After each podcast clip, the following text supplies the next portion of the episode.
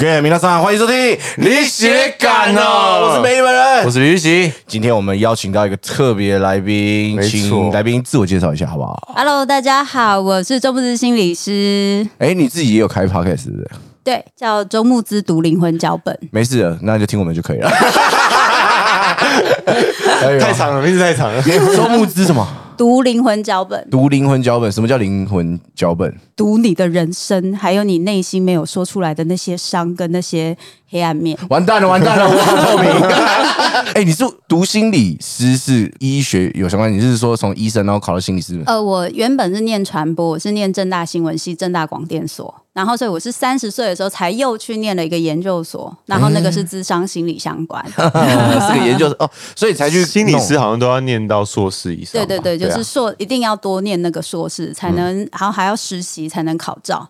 那你说的就是医学背景，就是精神科医师。台湾是心理师跟就是精神科医师是就两件事是不一样，所以台湾没有心理医生，就是心理师或精神科医师。那心理师基本来说不能开药，嗯但是精神科医师可以开药，除非他们另外去做训练，不然他们的背景就是医学的背景，没有太多谈话治疗的训练。那他们自己有一些人就会去做训练，可是他们原本就是一直都是七年都是念医学，然后再分不同的科。那他们就可以开药，还有做一些比较重的一些病症的确认。然后我们的话就比较是医生说这个人谈话可以，或是一般情绪的心理的困扰。这个人谈话可以是他会讲话，就有些人他的思觉失调在发病期，他是没有办法谈话的，所以这样子的他来找我们是没有办法做咨商，所以必须医师有医嘱说、OK 你是可以做谈话治疗的，然后我们心理师才可以接，这个是心理师法的规定。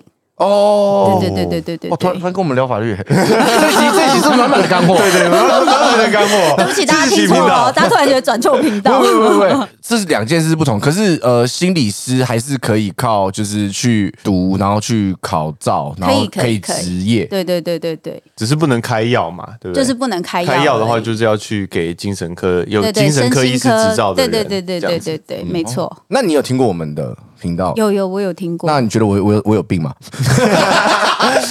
这不好说。因为因为之前有过跟他聊探索自己的事情，可是他、嗯他一直都是一个很透明的状态，就是我自己不知道他是藏得真透明太深，还是真的就活得这么逍遥自在。真透明还是假透明？对，是不是有状况才会去找心理师？对啊，其实很多人都会觉得说，那什么时候要去找心理师？我都觉得大部分都是你生活，我们讲文言一点，就是说你生活失功能。意思就是它影响到你生活，一直睡没办法睡觉超过一个月以上，然后你发现你吃不太下东西，或是吃太多东西，让你发现你注意力不集中，你发现你心情很差，一天到晚都在哭或是很焦虑，然后心情很差，让你做事情都没有办法有以前的效率等等。哦，那多半就是，或是说关系上出现很大的问题，就存亡之秋了，有没有？啊已经要离婚了，要分手了，然后两边互相东西砸来砸去了，这样子。那砸来砸去什么意思？我是你常说，常砸来砸去，我把事情搞砸了。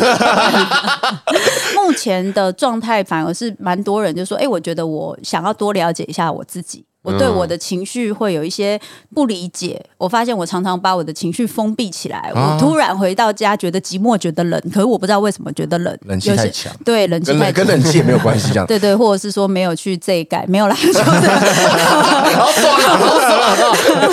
现在心理，哎、我们心理师讲了说，哎、哪心理毛利你这干啊？哦，没有了，没有。哎、可是那我刚刚就是全部听完，我只有一个，我发现我有一个问题啦，嗯，就是我会吃太多。是怎么样叫做吃太多？就是你遇过的个案是吃太多，是胃像无底洞一样。我觉得应该是这样说，就是其实你不是真的饿。可是你发现吃东西变成你舒压的一个管道，而舒压的管道就是没有其他太多的东西。然后你可能有可能一整天都没有吃东西，你做事情的时候你可以一整天不吃东西，可是到晚上你有自己时间的时候，你就超想吃东西，而且通常想吃的都是垃圾食物。我老婆，老婆有在听吗？你没有事，有事的是你老婆。原来我老婆压力这么大。那好，假如今天我是一个我是一个患者，我要去找你咨商。首先，我们来演一下这个画面，就是我应该怎么做？就是先挂号，是不是？呃，应该是这样讲。一般来讲，咨商跟做就是去身心科还是会有点差别，因为身心科的话，它是会就是去就像看医生一样挂号看诊。然后咨商的话，因为心理师他会需要一点时间准备跟消化，嗯嗯所以基本上说你要先预约，嗯然后你要排。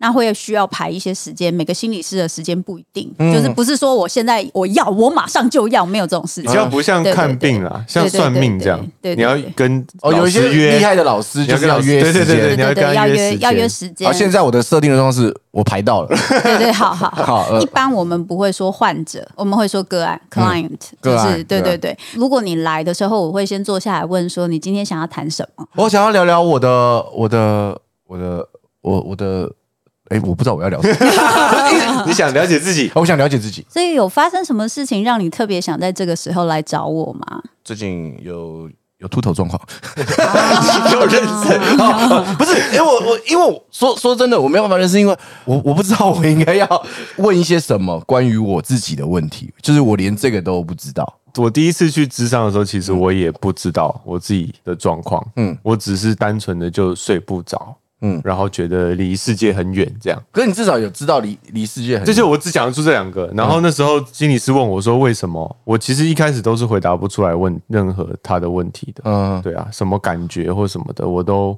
那那好，那我问号这样。那我现在假如我正常我要问问题，我应该要怎么做？其实你怎么做都可以，也就是说，你今天说不出来，像刚刚玉玺说的，会有说不出来的状况。嗯我就是觉得我离世界很远啊，我觉得我睡不太好啊，那我就会问说，诶，那你这个状况多久了呢？哦那它有造成你生活怎么样的困扰吗？了解，然后你有觉得你在跟人际，就是所谓跟世界很远是什么意思？你要不要再多说一点？因为有的时候我们很少在讲自己的人，要突然讲自己会很难去描述。哦，然后，所以我觉得多问心理师多问一些问题，让他有机会去描述，其实那个东西会慢慢成型。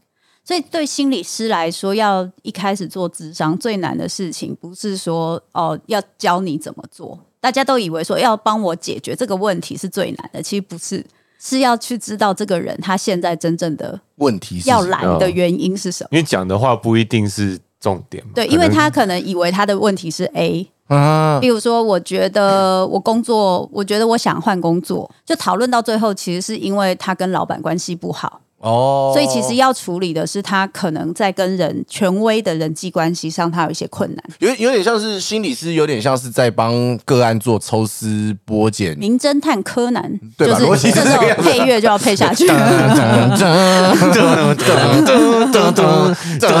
太多了太多我以为要唱完了，这样我们可以用音乐水时间，噔噔噔噔噔噔噔，好了，就继续了。你有遇过什么比较深刻的个案？我自己觉得每一个人对我都让我还蛮印象很深刻，是就是这就是为什么心理师没办法接太多的原因。其实你在做这个工作，它就是等于是你用人，你用你自己这个人在跟人家工作。你的技术、你的那些知识当然很重要，对可是你这个人更重要。你跟这个人怎么互动？呃，一般你跟人人际的状态，然后这个人的一些部分，你有没有？有办法注意到他的状况等等的这个部分，然后你在跟他互动的时候，你会不会很习惯你有一些人际跟人互动？比如说，你一定要让别人觉得你很厉害，你会不会就很容易对方一说他的问题，就说：“哎呦，我跟你讲啊，你这个就是吼没有去拜拜啊 之类的。”就是我的意思，所以心理师这个工作，它就是一个跟人的互动会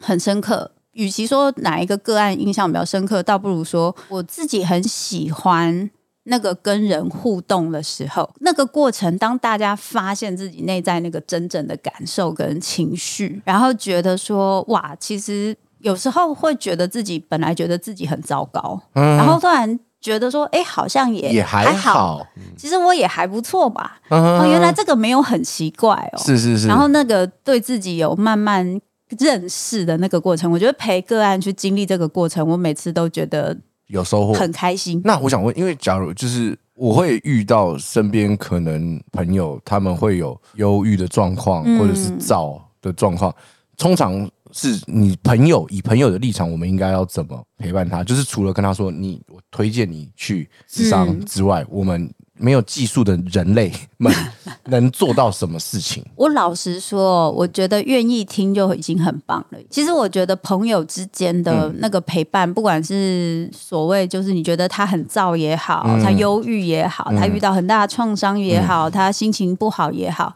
很多人都会想说，那我要怎么做它会好起来，对不对？嗯。可是我觉得诚实的说，就跟就是白话一点，就是如果你朋友遇到什么车祸啊或生病啊，嗯，你去看他。是因为你想要关心他，对吧？对。可是你会不会觉得你去看他，他就要好起来？没有吧？你会觉得他要去看医生嘛？他要看医生，他慢慢的用他的速度好起来，对不对？对对对对。所以其实心理的状态也是一样的。那也是生病。应该是说，那就是他可能有个创伤，有个伤口在那边，所以他状况不好。嗯你最多能做的就是陪他，理解他。对。然后他在那一个情绪里面，他会有很深的无力感。嗯。那真的就是他的状态，就包含你在一个疾病里面，你会有很深的无力感嘛？你。你脚受伤了，你一直站不起来，然后一直复健，医生说复健就会好，就你复健几百次都不会好，你就心情很差嘛。对，但你也不能帮他什么，就能听他靠北说啊，这个就是很烦啊，然后就说对，医生很没用啊，然后跟他一起骂医生啊，这就是医生一定要承担的，然 后就不然收我那么多钱，对不对？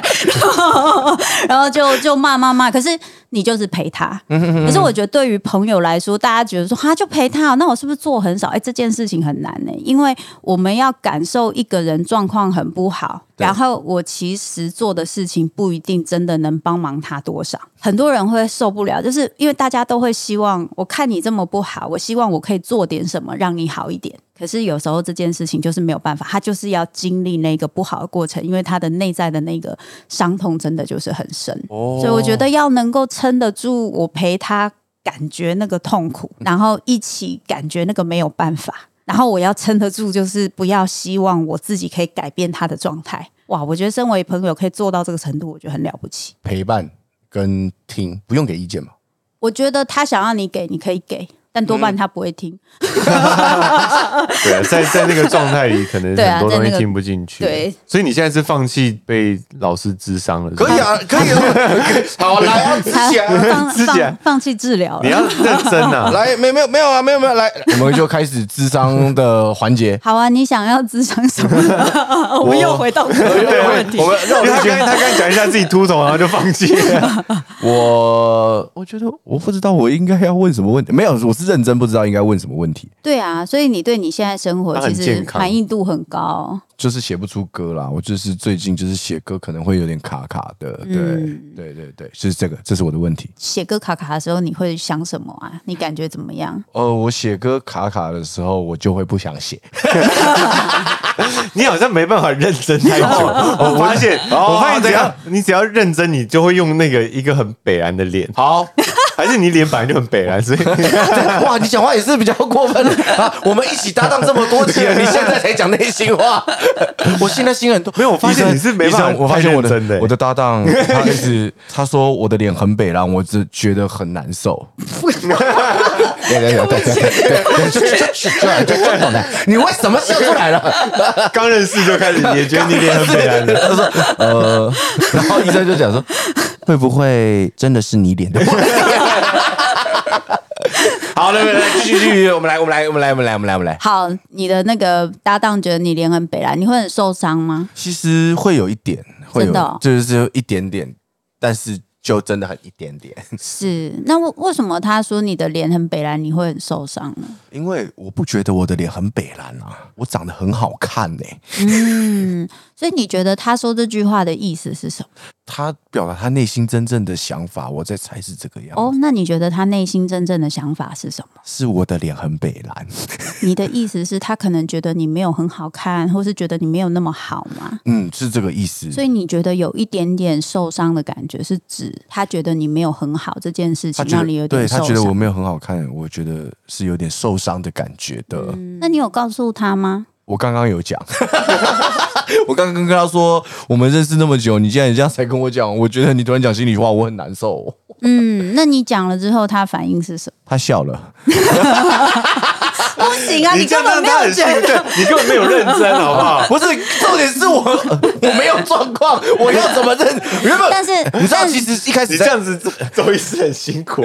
一开始你知道那个什么呃，玉玺说邀请你来的时候，想说耶，看爽赚烂，我可以免费智障一次。然后到现在就是真的坐下来之后，发现我会不知道我要问什么问题，然后我不知道我的感觉是什么。对啊，我有觉得我坐在这里，你要跟我这样子对话，你其实有一点焦虑。现在应该就是一个你上节目的状态嘛。现在是主持人美丽，对对对对，还没切换到要来咨商的美丽。好像是你好你你会有一种你正在做节目不能往下挖的。但我觉得这件事情也正常，因为我们做，这就是为什么做智商一定是两个人单独在一哦个安全的空间里面，然后我们一定会签一些说，就是同意书，让你知道，哎、我们这个过程是保密的，然后呢，你会有怎么样的状态，有怎么样的经历，然后发生什么事情，这些东西都会说明清楚，所以也的确不会在这种状态，所以你进不了这个状态是正正常的常的。吧？对，不过我刚刚的确做了一个示范，就是当你提了一个问题，我们在做咨商的时候，会不停的去厘清你那个问题本身的意义是什么。比如说你谈，诶，他说我的脸很北蓝，听起来很好笑，可是对我来说，我可能就会想要理解，那他讲这句话，你听的时候，你觉得是什么意思？啊，然后你连接到你内在对自己的看法跟感受吗？还是你认为他应该怎么看你？结果他居然他看你的样子是另外一个部分，而这是让你受伤的原因吗？还是还有其他的东西？就我们会透过这一次一次的澄清跟把问题清楚化，是让你有机会去确认你到底真正在意的事情是什么。难怪我一直没有办法进去那个状态哦。因为你你不是我不专业吧你从一开始说来智障来智障，然后你就是那种一个眉头在那边紧锁，强迫自己忧郁的状态，你根本就不忧郁啊。但是不忧郁的人应该也不用智商吧？但不一定是真的不忧郁吧？哦，就是有些嗯，有时候是比如说像刚刚你们都有提到说，跟自己的感觉、嗯，感受连接比较低的时候，是然后有时候我就是在某些时候就突然觉得状况很差，可不知道为什么，就突然电变得很少。然后那代表就是如果把一个人当成是一个电脑一样，就代表你的、你的记忆体里面有个东西一直在耗你的电，可是你不知道是什么。因为你平常把它收到一个你看不到的地方，然后所以我们现在就是把那个东西提出来去确认说，哎，那个会很耗你的电是什么？比如说，我就是希望玉玺觉得我很美啊，因为他每天都说我很北蓝，然后我每天都笑笑的说没关系，但我其实很想掐死他，然后我都没跟他讲。他讲中了，我不相信的怎么办？那那 我想问好好一题，就是刚才你你说跟个案都会签那个保密的对对东西，对对但是那假设他今天做的事情是犯法的，嗯，你还是不会讲。签保密的时候，就会告诉他，如果有犯法，我们有说的必要。要酒瘾啊，家暴啊，要伤人啊，要被伤害啊。比如说你现在正在被家暴，我们就需要通报。哦然后你有被性侵，我们也需要通报性侵别别人然后哦家暴，然后还有要酒瘾，就是吸毒啊或者是什么的。然后如果你在我们对话的过程中有说，我也得通报。哦所以这个在一开始的同意书里面就会讲得很清楚。那有些人就会说，可是那如果不想要被通报怎么办？就是最阿 Q 的做法，就那你就不要讲，这样子哦我们就不会两难。否则我们就真的会有那个很两难，就是我一定法律规定我一定得做这件事，我不做我会被抓去管。哦，但是就有点是，哎，我不要搞你，你也不要搞我，那个逻辑是这样嘛？你讲出来我就得做这件事，所以你就其实别讲。讲成这个样子吼，我在猜有些心理师可能会有点反弹啊。你这样子会不会就是让人家觉得说心理师好像很保护自己？可是我觉得有些现实的东西还是必须诚实的说，因为法律就是这样规定。嗯嗯然后这些规定它也有其意义，因为当我们遇到一些就是受虐或家暴的一些状况，我们的确也会跟他讨论，因为家暴他没有是非得一定要的部分，我们就是会有一些讨论。可是有些状况它是一定要。嗯，那如果是一定要的，我们就真的是没有办法得通报。那这个部分就是我们一开始开宗明义就先让你知道，那你要讲，你要想清楚。他那个就是保护自己，每个人都得保护自己。是我觉得我没有可能因为我今天工作，我就让我自己被抓去关了，这不是一个爽缺啊，对不对？是，不过最近法律好像有做一些调整，是就是说，好像个案在跟我们对话的内容，如果法院要我们去做证言，我们可以因为我们的专业必须保密而不做哦。而拒绝。我们好像可以做这件事，但是你还是得通报，规定要通报的事情，我还是得通报。嗯。对对对对对。通报了，但是证据你们接下来自己处理。就是他们后面出因为有社工啊，嗯。有一些其他的部分的介入，最主要那个通报不是为了要报警或什么，那个通报其实是为了整个政府的利益是良善的，是希望有更多的社工、更多的资源可以进来帮助你，因为只有些事情不是靠心理是一个礼拜或两个礼拜谈一个小时就可以解决，哦，一次就是一个小时，对，就是五十分钟，啊，然后啊剩下十分钟是休息。下课时间，我们我们一般会打球，我们一般会说五十分钟，然后剩下十分钟就互互相交换一下，最近就是看什么电视觉得好看？没有啦，不是啦，就是我们一般就差点认是。真我当真，我当真，我也当我真的。就是还是要问一下什么东西好看。对对，最近有什么影集？对对对对对对对，最近有什么影？集？对 对对，不是不是。不是影集？不是不是，哦。就是我们都讨论电影，不是，还继续，就其实就是对不起就是就是五十分钟，但是是。我们会拉一个十分钟的一个，就是因为有时候情绪被打断，就是当然每个个案的跟每个心理师的做法不一样，那有些学派心理师他们这个东西抓很紧，嗯他们就是五十分钟一到，不管怎么样一定要停。嗯那我自己的做法是，我会让个案把一个段落说完。我才会停，因为我会觉得那个段落是一整个情绪。嗯那如果那一件事情就到那个地方你卡着，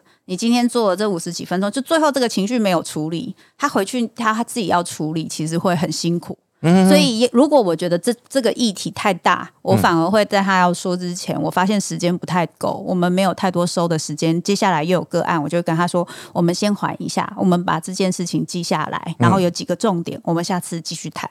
我们就把时间跟感受先收在那拍起拍起拍起，我我有个问题，就是其实听得懂，但是我没有办法很理解说，哎，什么叫叫大的大的议题？比如说，他今天先讲了一些就是家庭的琐事、家里的事情或什么什么的，然后他突然到快结尾的时候，突然冒出一句说：“我就在想啊，会不会这件事情跟我小时候被我爸爸关起来有关？”哦，然后通常这也是很正常的，就是大部分的个案都会在最后丢震撼弹，原因是因为他需要热身，越难讲的事情越需要热身。哦，暖机，然后，所以他好不容易预备出来，他要讲。如果你要打开这个东西，那你收不起来，这很恐怖诶、个案接下来他这一两个礼拜怎么办？通常我就会说：哇，你讲这件事情就是听起来很重要。我在想这件事情一定有影响。不过我们今天时间剩下不多，你觉得我们怎么处理比较好？我会很快在心里有几个父案，一个是他可以先稍微讲一点点准备，然后下次我们就知道从哪里开始接。呃，假如爸爸关起来，好，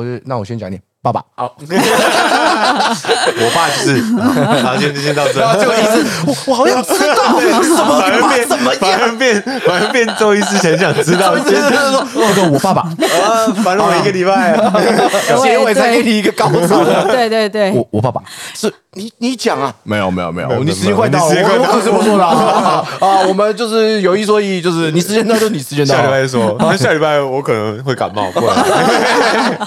然后所以等两种其。实这样的反应也很有趣，就是例如说，当我们今天去讨论，我跟他说有这个为难，嗯然后呢就说，那我们下次可以就是再约时间再讲这个话题。有些人会用刚刚预习的那个方式，哦，我下礼拜可能状况不好啊，或是我下礼拜可能有什么事情，我可能不能来，然后他会往后延。然后他也不一定跟你说他下次会约的时间。那通常遇到这个状况，我们就会有几个猜测。第一个猜测是要谈这个议题对他其实很难，他刚刚好不容易鼓起勇气了，可是因为时间的关系没有办法继续谈，然后他后来有点后悔。所以他不想谈，这是一个可能性。第二个可能性也是可能性稍微再高一点点的东西，就是当然也看他个人的议题，就是他觉得他好不容易信任你，把他最难说出来的事情说出来，嗯，结果你现在因为时间的关系，叫他先等等，他没送。所以他也要拒绝你他。在拗，那基本来说，我们在那个当下不一定会马上处理这个议题。有些人就会说：“那好，已经知道这些东西，赶快处理。”其实不一定好哦，因为他可能也还在他自己的状态。因为每个人其实都有他的情绪的，可以就是弹性，一个情绪的韧性。就是我在那个当下，我可能很不舒服，是可是我回去想一想，我说不定就会觉得说啊，其实也是啊，人家时间都到，后面还有个案，那他为了我拖很久，我也会觉得很对不起他。是所以回去他可能就就想通了。可是那个当下，你要马上跟他讲清楚，有时候不一定对他是好的。我们做任何事情都要思考，不是我有没有被误会，而是对个案来说，这样子有没有比较好。是，所以对我来说，我就会想一下，我就会想说，好啊，没关系。如果你觉得就是下次不行的话，你还有想要回来谈这件事情，你随时都可以再跟我说，我们都可以约时嗯什么样间。再约时间然后反而是这样，个案可能下次就会准时出现，然后跟你继续谈。然后真的是愿意讲。对对对对对。当心理师是不是得除了理解对对方之外，也也要很会观察？学校没有说这个是必备的啦，嗯我自己在这方面就是很习惯，观察。对我很习惯观察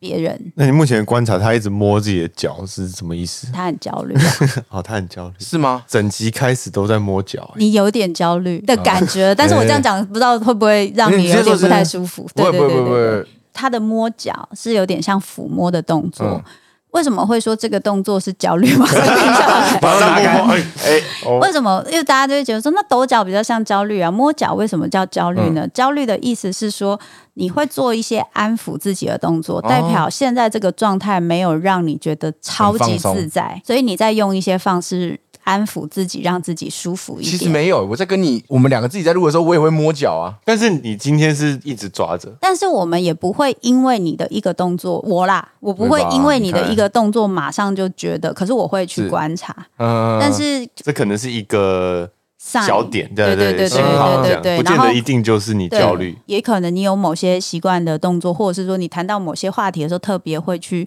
做怎么样的事情什么的，然后我们就会特别注意，有没有觉得脸特别痒？之类的，脸特别痒，其实就代表你洗脸洗不干净。又或者是空气很干 啊，今天没有抹保养品。对，应该是说也没有到像名侦探柯南一样会去注意你的每个东西，可是对。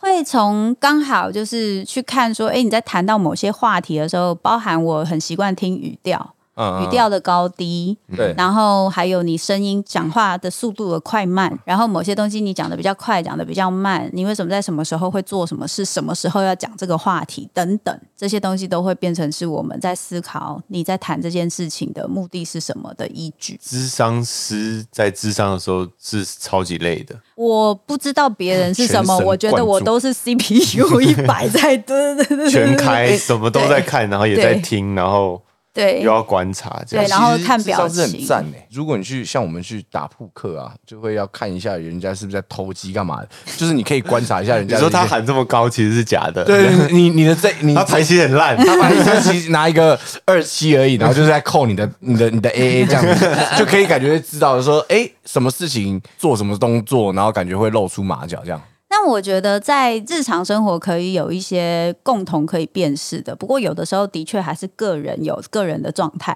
嗯也，就是说，比如说这个人他习惯他要虚张声势的时候，他一定会做什么动作，会有习惯的动作，会看得出来，你就会知道说，OK，他现在是不安的，因为需要虚张声势，通常都是不安的嘛，所以有东西让他不安。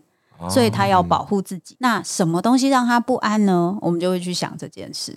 你在观察我是不是？没有，就 我一直摸脚这件事情，对你从一开始从示范智商你就开始做这件事啊，真的假的？我下我没有没有注意到完全没有注意到。而且你是狂摸，然后在那边拔那个棉絮还是 什么东西，现在还好，刚刚拔棉絮拔的 对不对？对吧？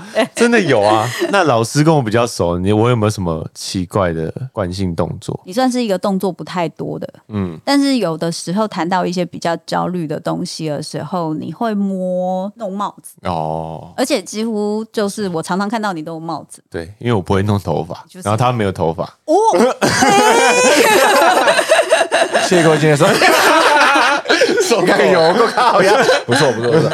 因为我刚刚是认真没有想，因为其实我自己，我一直如果没有穿鞋子还是干嘛的，自己也会习惯的动作就是一直在搓。其实我一直觉得你某有某个东西藏很深，但我不知道是不是真的。我自己的感觉啦，跟你这样相处下来的感觉，你很习惯带给大家快乐这件事，然后这个快乐的氛围好像是你的保护色的感觉。呃，但我不确定是不是，因为因我没有呃，我觉得其实你要讲有理，因为就是我认为我自己是为什么我要做一个好好笑有趣的人，是因为我觉得如果没有那么好笑，我就会很没有自信。就是我所以什么事情我会以北兰为第一优先出发点。嗯，对，然后就是我觉得让别人笑，我就会比较放松。我会我习惯在一个欢乐的气气氛下面做事情，就是不管是做 podcast 还是我做主持，嗯，因为我觉得我的工作是要带给大家快乐。我表现出焦虑的样子的话，就是大家也会看得出来。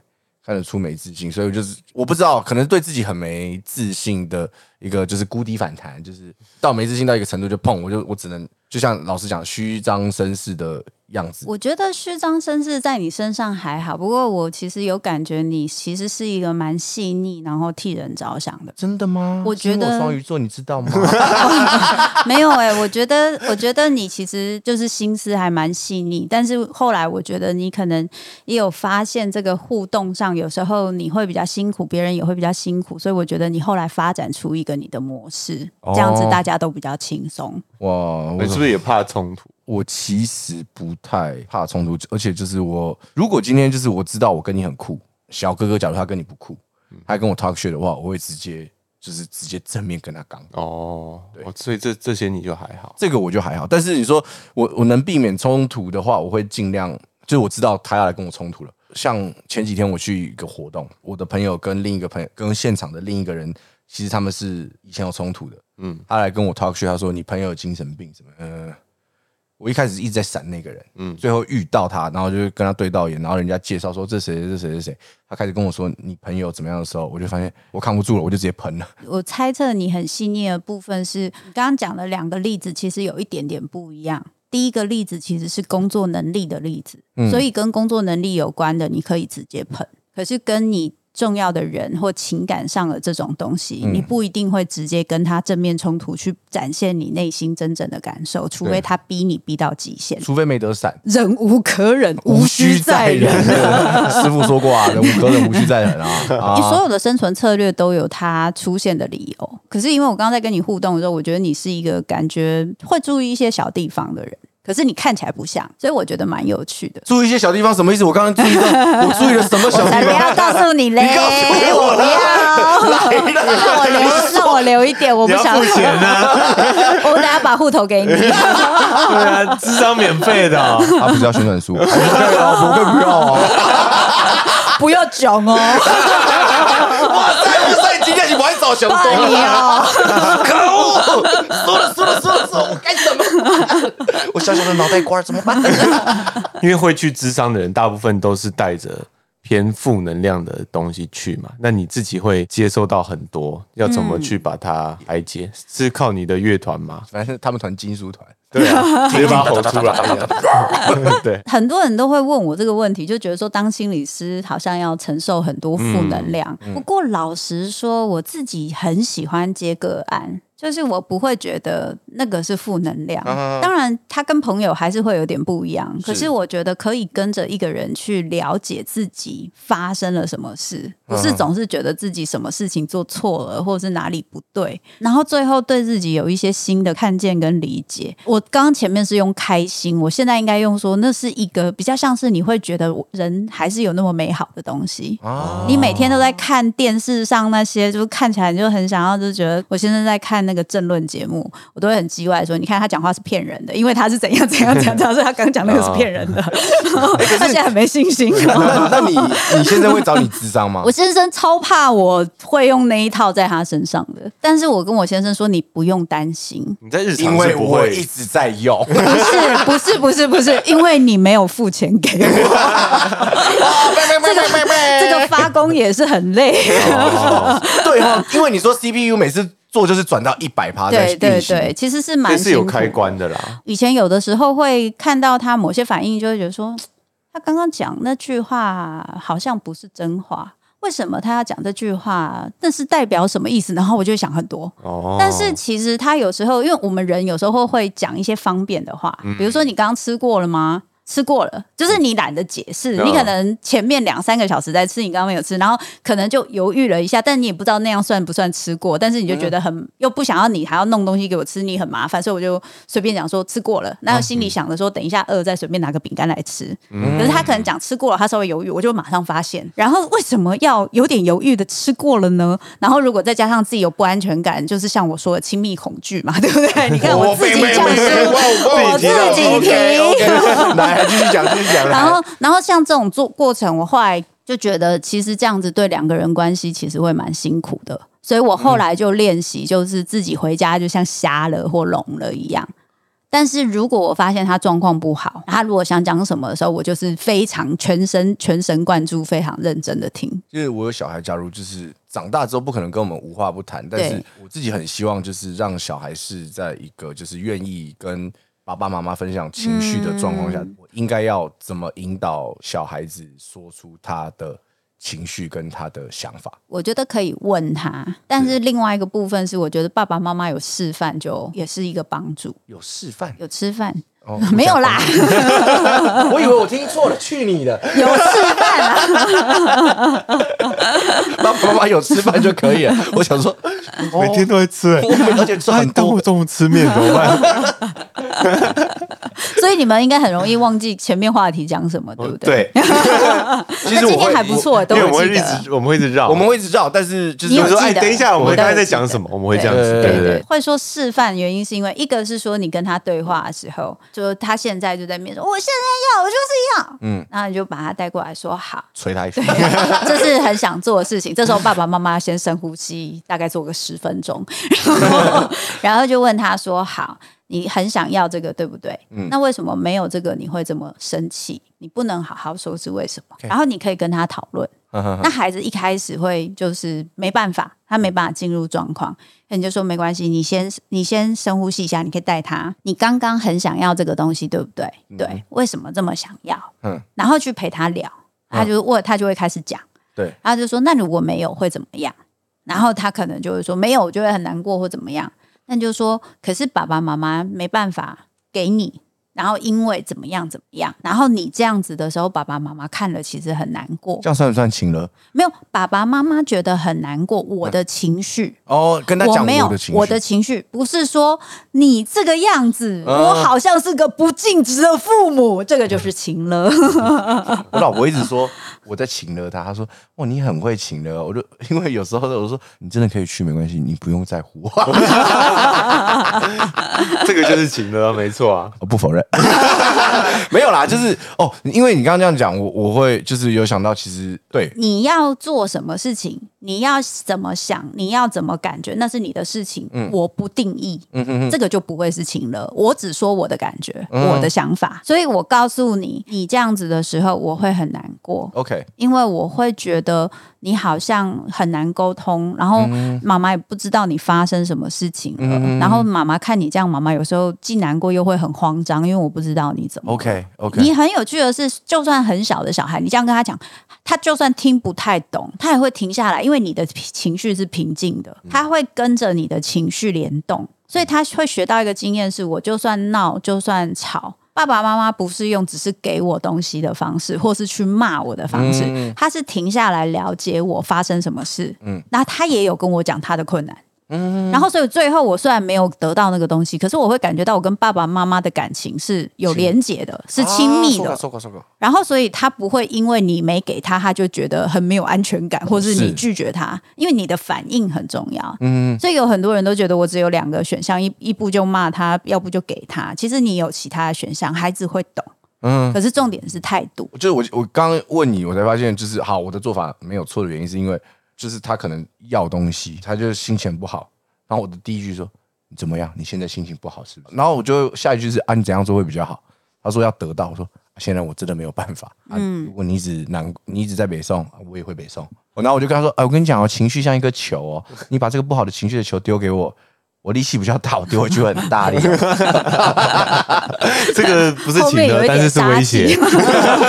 没有，因为我女儿就是有时候她的情绪她是会很炸的，就突然开始不爽，她就会开始骂。骂的时候我就我就吓一跳，说啊啊怎么咋啦？她骂是骂什么？我不要跟你好，我不要跟你当朋友。我弄什么东西？她说爸爸不可以弄这个东西，我会一直忍，因为其实我也没有想要当下跟她喷。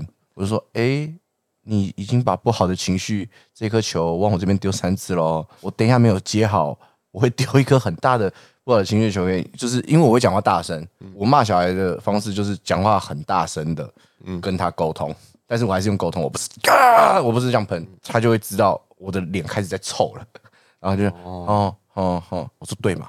大家好好聊嘛，我都愿意蹲下来跟你聊天了，我还可以把你抱起来在我面前跟我聊天了。我们大家就是好好沟通，好好沟通，我们这样才不会，这样才不会有代沟。就我自己是这样跟我其实。我觉得可以跟小孩这样聊天是很棒的。我觉得其实对父母来说，在小孩情绪开始上来的时候，提醒他你现在讲话这个样子，嗯你要好好跟我讲话，你要好好跟我说，我才听得懂。嗯哼，所以在他已经爆炸的时候，你再跟他说这个话，就会比较没有用，嗯因为他已经爆炸，就跟我们一样嘛。我们爆炸，人家讲什么都没有用。气头上，所以他开始上来的时候，就要跟他就要制止他说：“你好，你慢慢讲，嗯什么东西，你好好说，什么东西，然后去回应。一定要没有办法，那你会很挫折。但是我听到你一定要的时候，我也会，我也会很挫折啊，我也会很难过啊、嗯。我们可以有那个对话的空间，对，这个东西会需要慢慢练习。嗯可是我我觉得有时候小孩欢起来，真的是还是会很想要给他录一席。你有？我没有小孩，我没有想，OK，所以那时候就是我有时候在做一些分享的时候，也会有人呛我说：“你没有小孩啊，你怎么知道当父母有多辛苦之类？”我我只能说，因为我没有小孩，所以我可以很客观的告诉大家，就是可以怎么去处理这些事。是啊对对对，因为因为有的时候我们会在那个情绪上其实很难去做这个事情。不过我想要分享一个东西，我有一次在高铁上遇到一个妈妈，我真的觉得她好厉害。怎么了？就一个小朋友，应该是四五岁的小孩，然后因为就很想睡觉嘛，然后就睡睡到站的时候，然后妈妈就叫他起床，因为要下车了。那小孩就欢呐、因为想睡觉啊，就一直欢呐、嗯然后就一直哭。然后妈妈就说：“我知道，我知道，很想睡觉，然后又被叫起来，很不舒服，对不对？”嗯，把他的情绪说出来。，对，就是一定很不舒服。我知道，我知道。那你慢慢来，没关系。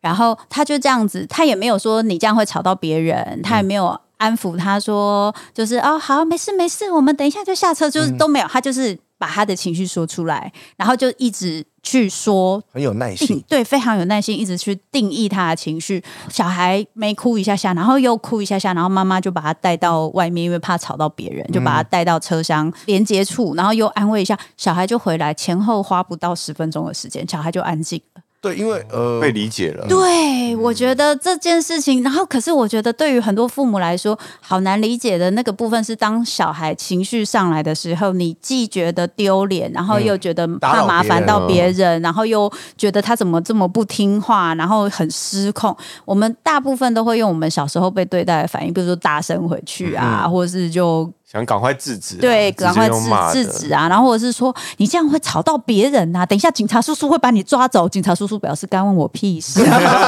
对对对对，就类似这种，然后在这种过程中就就会有点可惜，因为孩子其实常常他忍下来，就是我们现在很多人都很会忍耐情绪，嗯，其实这个跟父母当初对待我们的方式是很有关联性，就我们把他，我们就习惯，我也搞不太清楚什么状况，我就赶快先忍下来再说，嗯，然后长大之后，我就很习惯我的情绪会造成人家的麻烦。